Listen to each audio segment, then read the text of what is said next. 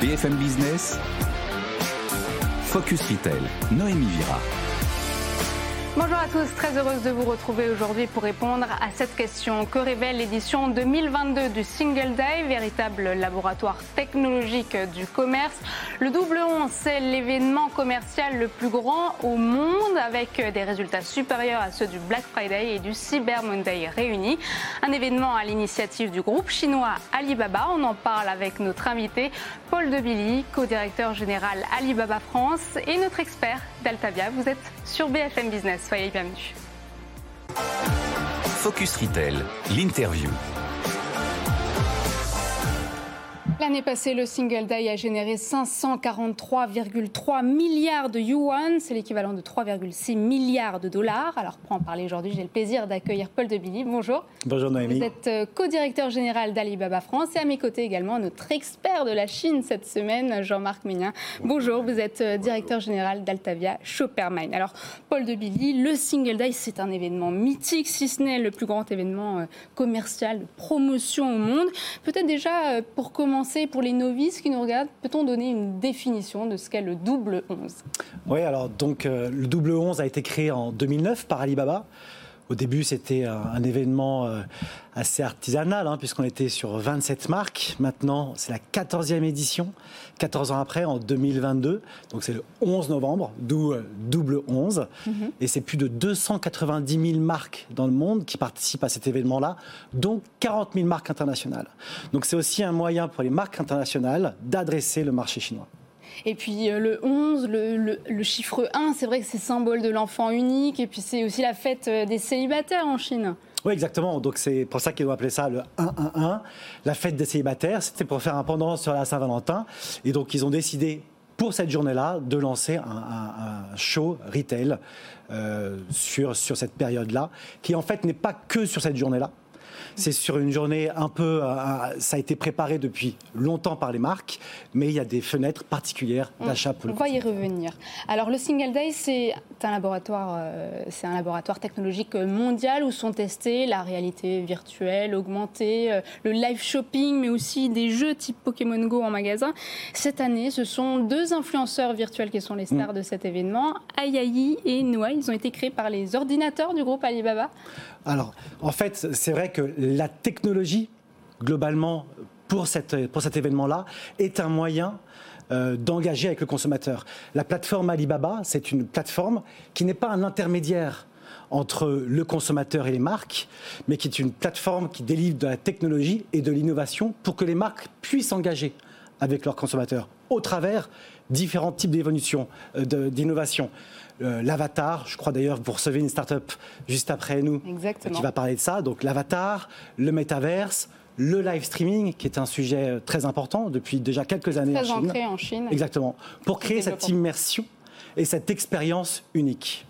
Alors vous l'avez dit, hein, le Single Day, c'est le 11 novembre, mais on voit que cette euh, opération s'éloigne un peu de son concept initial. Euh, Jean-Marc, 24 euh, heures de méga promo. Désormais, on parle du double 11 déjà depuis fin octobre. D'ailleurs, les préventes ont commencé le 24 octobre. Il n'y a plus de saison dans le retail Non, ça a commencé le 24 octobre. Et après, il y a deux périodes. Donc fin octobre jusqu'au 3 novembre et entre le 10 et le 11 novembre pour faire son acte d'achat. Ce que je trouve extraordinaire, c'est que justement sur cet aspect technologique euh, dont vous parliez, Noémie, euh, c'est que ça a vraiment permis de digitaliser les régions en Chine. Et Alibaba a été très moteur dans ce, dans ce sens-là, c'est-à-dire que à l'occasion de cette fête, et les Chinois ayant plus de mobiles que d'ordinateurs, ils sont très vite euh, que cette fête, ils pouvaient, elle était aussi pour eux, parce qu'on sait que la Chine, c'est des mégalopoles énormes, mais c'est aussi énormément de petits villages qui petit à petit ont appris à sa démocratiser, on va dire, la technique digitale via le mobile, l'achat et même la vente, puisque euh, Alibaba faisait la promotion de cet événement pour euh, qui veut vendre euh, du fin fond de, la Chine son petit panier en osier ou ses pousses de soja parce qu'il est producteur de pousses de soja. À cette occasion, pouvait le faire. Et je trouve c'est vraiment cet effet rassembleur social de cette fête et de la volonté d'Alibaba vraiment d'associer tout le monde qui est intéressante. C'est vrai que d'ailleurs c'est un important travail logistique aussi le single day pour pour tous ces consommateurs qui, la plupart, veulent recevoir leur commande en un rien temps. 12 minutes et 18 secondes pour le premier client chinois, c'était en 2017. Deux jours pour une livraison AliExpress, donc euh, site e-commerce qui livre en France. Comment fait-on pour gérer euh, cette euh, logistique du dernier kilomètre? Qui est un enjeu clé. Donc pour AliExpress en France, en effet, on a développé un réseau du dernier kilomètre, des lockers par exemple dans des grandes surfaces mhm.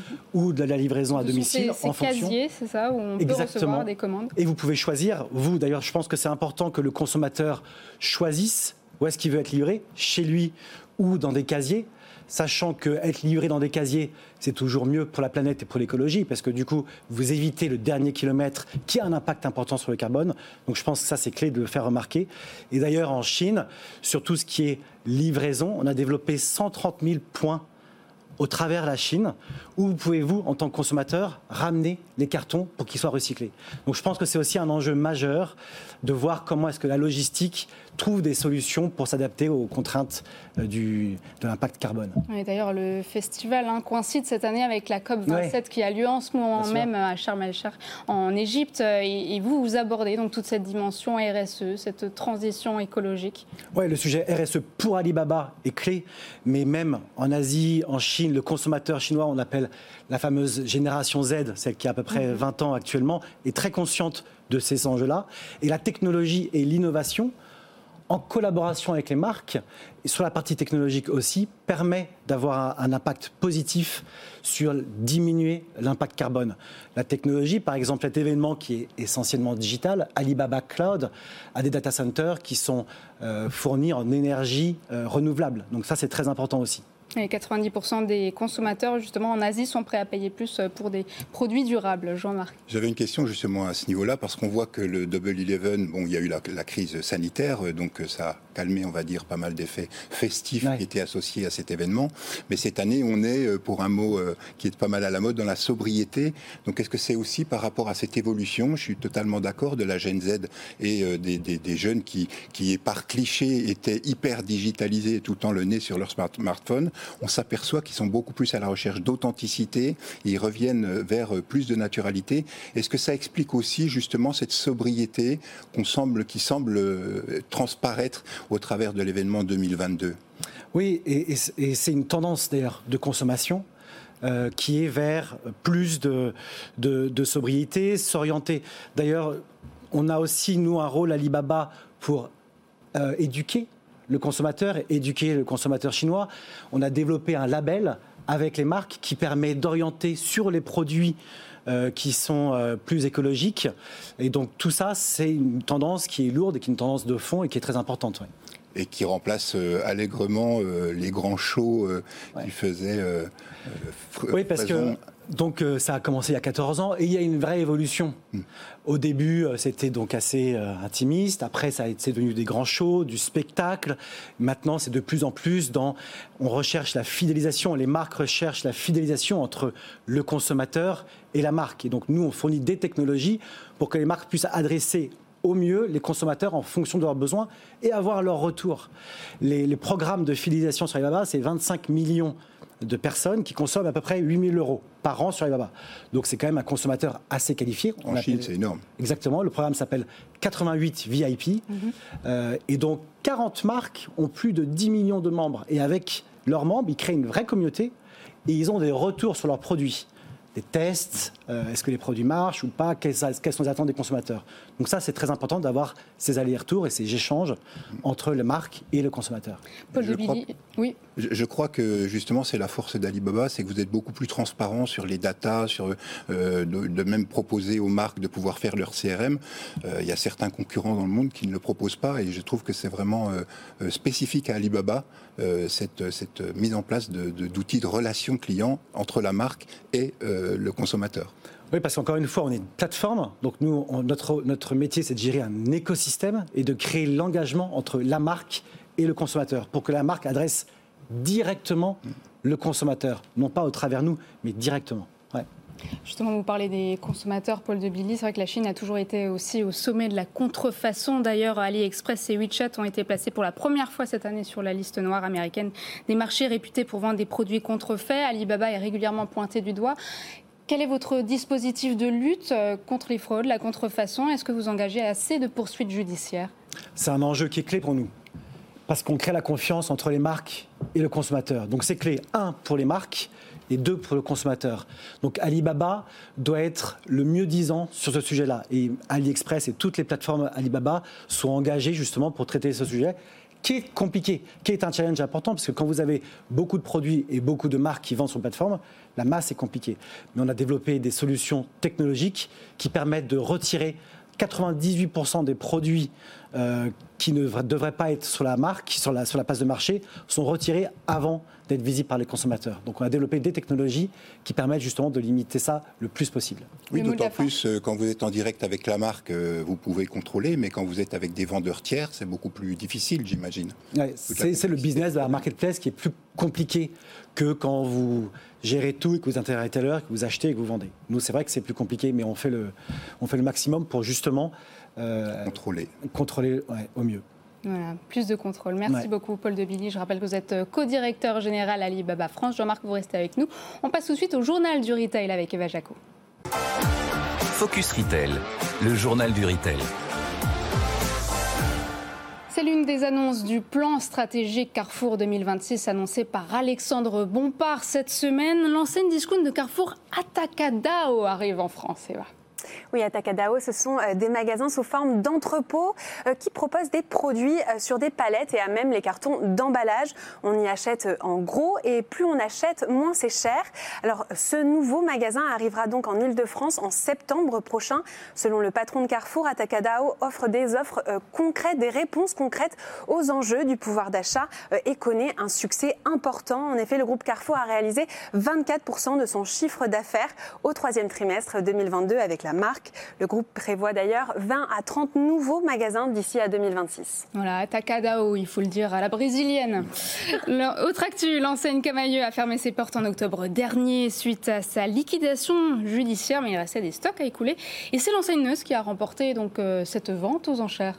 Oui, exactement. Euh, la chaîne de magasins de déstockage euh, NOS vient d'acquérir la quasi-totalité du stock de Camailleux euh, pour près de 4 millions d'euros. Le montant de la vente sera réparti entre les créanciers de Camailleux, le remboursement des propriétaires des locaux des magasins, ainsi que la prime de 6 000 euros destinée aux employés de l'enseigne. Alors au total, c'est plus d'un million d'articles qui ont été vendus pour une valeur de 50 millions d'euros, en valeur du prix de vente en magasin, bien sûr. Alors pour NOS, c'est tout de même une sacrée opportunité l'enseigne rencontré des difficultés euh, ces dernières semaines et a fermé d'ailleurs euh, une trentaine de magasins. Ces nouveaux produits Camailleux euh, pourraient aussi aider Nose en proie à des manques d'approvisionnement à remplir ces magasins. Et on passe à l'univers du luxe. Louis Vuitton ouvre prochainement un nouveau lieu hybride à Paris, LV Dream. Pour cela, la maison a collaboré avec de nombreux artistes, chefs cuisiniers, designers, encore couturiers. De quoi s'agit-il exactement, Eva? Oui, alors ce concept store, LV Dream, il ouvrira ses portes euh, mercredi prochain pour un an, rue du Pont-Neuf à Paris. C'est un projet euh, culturel qui mêle euh, art, luxe, mode et gastronomie pour faire revivre les collaborations artistiques de la marque. Alors il s'agit d'un lieu hybride qui réunit des espaces d'exposition, une boutique et un café.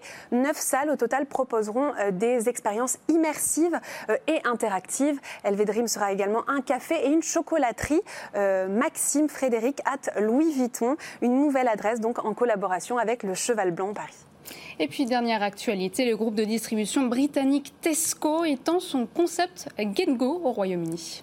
Oui, le distributeur britannique ouvre trois nouveaux points de vente euh, intitulés GetGo, deux à Londres et un à Birmingham. Alors, en test depuis un an, ce nouveau magasin permet de faire ses courses euh, sans effectuer euh, le moindre geste, un petit peu comme les magasins Amazon Go. Alors, comment ça marche? Il suffit de télécharger l'application Tesco, de choisir l'option GetGo et de payer sur l'application directement en sortant.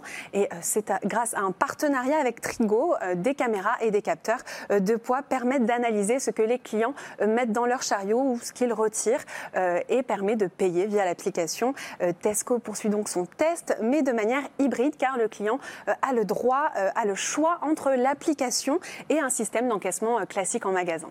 Merci Eva. Tout de suite, le focus avec Jean-Marc. Focus Retail, le focus. On retrouve notre expert de la Chine cette semaine, Jean-Marc Ménien, directeur général d'Altavia Shopperman. Il n'y a plus de saison dans le retail entre Black Friday, les soldes, le Prime Day, les périodes s'enchaînent. Les consommateurs bénéficient de promotions étalées et cela tout au long de l'année. Même le Single Day, qui pourtant porte bien son nom, le Eleven Eleven, le 11 novembre, commence bien avant l'heure. Oui, on l'a vu avec euh, Paul Debilly, mais euh, euh, il y a des raisons à cela. Mais c'est vrai que toutes ces fêtes qu'on appelait avant les one day promos, c'est-à-dire ça commençait à 0h00 et ça finissait à 23h59 59, sont en train de sortir. Ah oui, c'était très précis. c'était vraiment dans la première minute ouverture à 0h00. Je crois que le premier milliard de dollars était fait en moins de 5 minutes. C'est vraiment incroyable. Et il faut avoir la, technologie et la possibilité d'absorber de, toute cette capacité. Mais en fait, on voit que ces événements sont un petit peu en train de sortir de leur, de leur, de leur origine, on va dire, du one day pour étaler dans le temps. Alors, plusieurs raisons à cela. C'est vrai que quand on arrive avec, avec euh, cette masse gérée sur seulement 24 heures ou 48 heures, ça n'est pas bon pour la planète. Il vaut mieux effectivement euh, étaler dans le temps. Donc, euh, on le voit, Double Eleven a, a, commencé pratiquement début octobre, JDCom également. Aux États-Unis aussi, Walmart a commencé dès début octobre le Black Friday. Donc c'est pas spécifique au One Day Promo euh, Single Day euh, d'Alibaba, mais c'est en général ces, choses-là. Comment on explique qu'il n'y a plus de période de solde, de promotion Est-ce que le porte-monnaie du consommateur, lui, ressort gagnant? On saura exactement dans quelques années, mais c'est vrai que la promo est permanente sur Internet. D'ailleurs, on le voit, les valeurs initiales, les valeurs faciales des réductions baissent. Avant, un Single Day euh, Alibaba ou une grosse promotion lors du Black Friday, c'était des moins 50, moins 70 de réduction. Alors qu'aujourd'hui, on commence à rentrer dans des moins 40, des moins 20. Des promotions moins importantes. Des promotions moins importantes. On tire dans le temps. Elles répondent par contre, je pense, à une, une, attente des foyers, notamment cette période d'inflation qui est d'essayer de lisser dans le temps les dépenses euh, pour Noël, donc commencer les achats plus tôt, désaisonnaliser, ce qui arrange aussi les retailers pour la gestion justement de la logistique et des, des stocks derrière. Exactement, qui s'est accentué avec la crise économique et puis... Euh, Tout à fait. Tout à fait. Tout à fait. Et le Covid. Résultat, on peut faire de bonnes affaires euh, tout au long de l'année. Merci. On peut faire de bonnes affaires tout au long de l'année. C'est la fête permanente. Voilà. C'est plus one day promo, c'est one year's promo. voilà, résultat, faites vos achats maintenant. Merci Jean-Marc. On passe tout de suite à la start-up de la semaine, une fabrique d'ambassadeurs virtuels. Focus Retail, le pitch.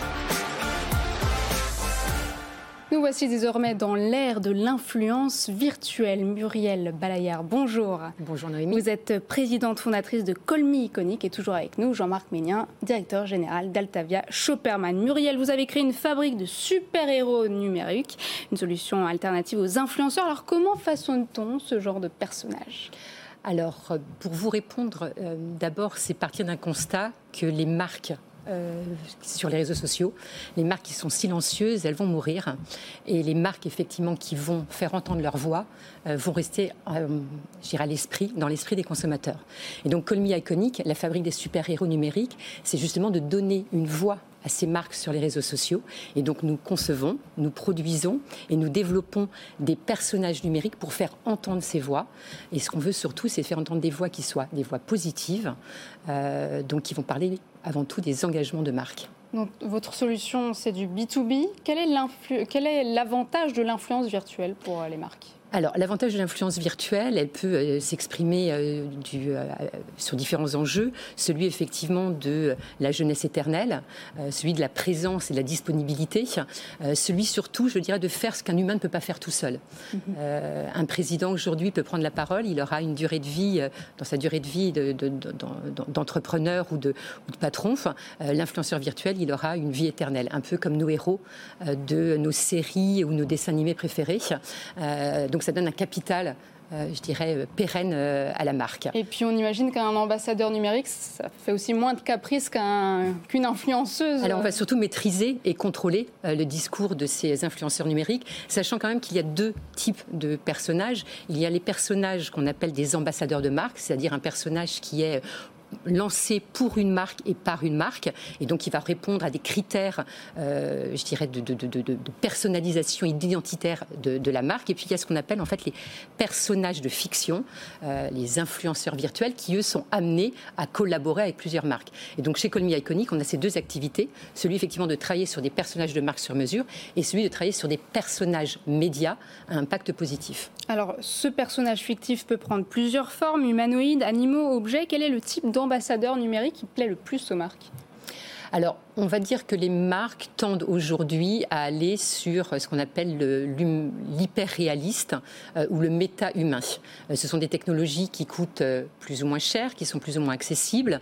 les, je dirais les grands faiseurs sont, on l'a vu, Alibaba. Alibaba, au moment des JO de, Pékin et avec le comité international olympique, ont lancé Dong la première influenceuse virtuelle. Et derrière, ce sont des très gros moyens, puisque c'est tout le service du cloud et d'intelligence euh, artificielle du, groupe Alibaba qui est derrière. Euh, ça veut dire que bah, travailler sur des méta-humains, c'est de l'expression faciale, c'est de la capture de mouvement, mais ça va bien au-delà de cela avec les émotions. Donc il y a très peu, effectivement, ce type de, personnage est, très peu accessible. Et on a ce qu'on appelle ensuite l'humanoïde, plutôt, je dirais, comme l'île Michaela, que vous connaissez aussi, c'est-à-dire que vous avez souvent le corps d'une mannequin et c'est la tête qui est en 3D. Dont Jean-Marc nous reparlera tout à l'heure. Et en juin dernier, vous avez lancé euh, le premier influenceur virtuel à impact positif. Ça veut dire quoi Exactement. Eh bien, nous avons lancé avec Colmy Iconic Seja 440. C'est un personnage qui euh, est parti d'un constat que les réseaux sociaux sont capables du euh, meilleur comme du pire sur les jeunes générations. Et si on pouvait créer une voie positive, un impact positif. Alors, on s'est interrogé en disant quelles étaient les, valeurs positives. Eh bien, c'est bien les valeurs, je dirais, de, la vie. Et les valeurs de la vie sont souvent effectivement transmise par euh, le sport.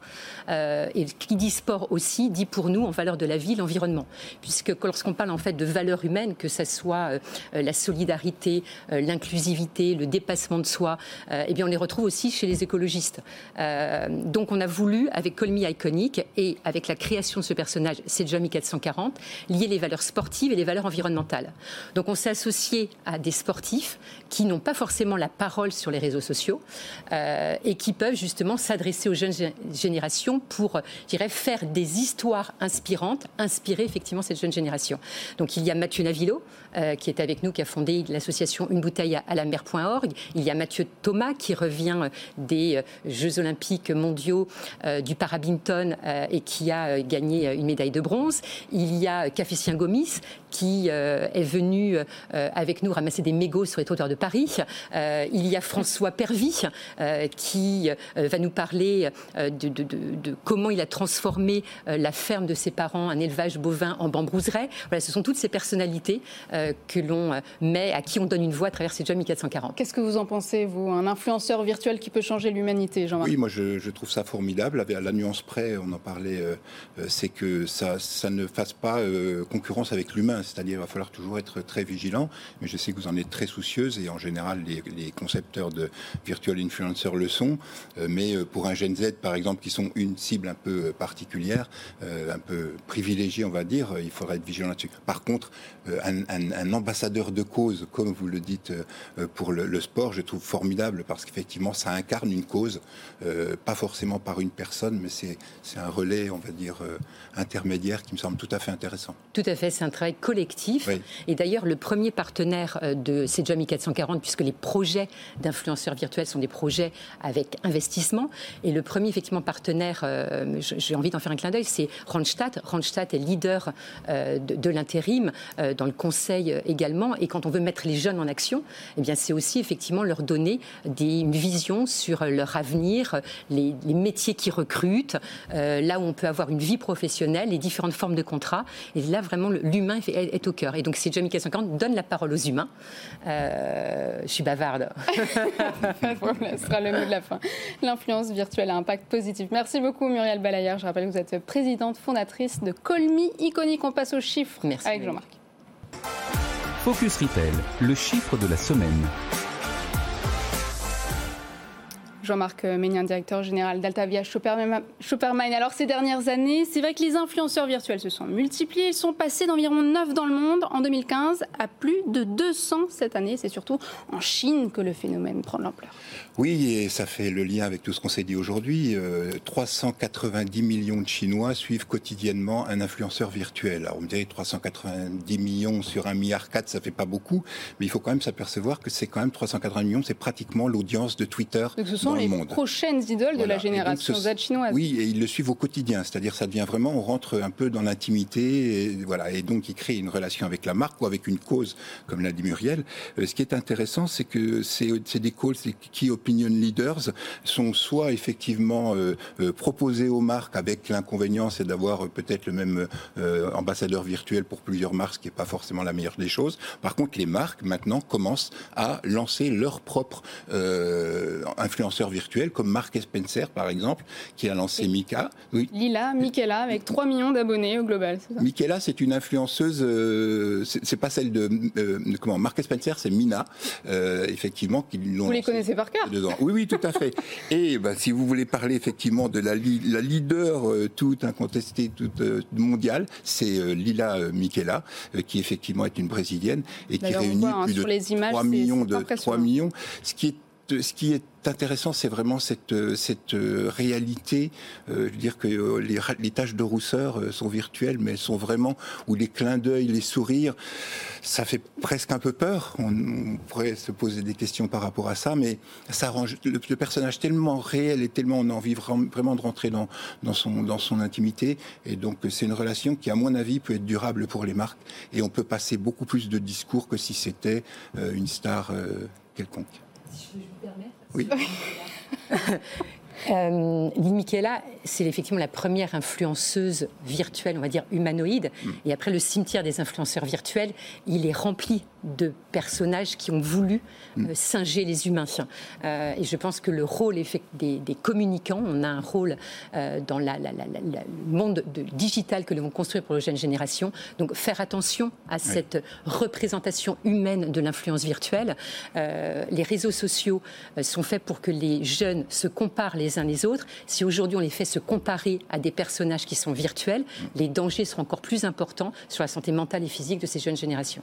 Merci beaucoup euh, pour euh, votre point, Muriel Balayer. Et merci Jean-Marc d'avoir été avec nous euh, pendant cette émission. Jean-Marc Mignon, directeur général d'Altavia Shoppermine. C'est la fin de cette émission. Vous pourrez la retrouver sur l'application et le site BFM Business. Je vous souhaite une excellente fin de semaine.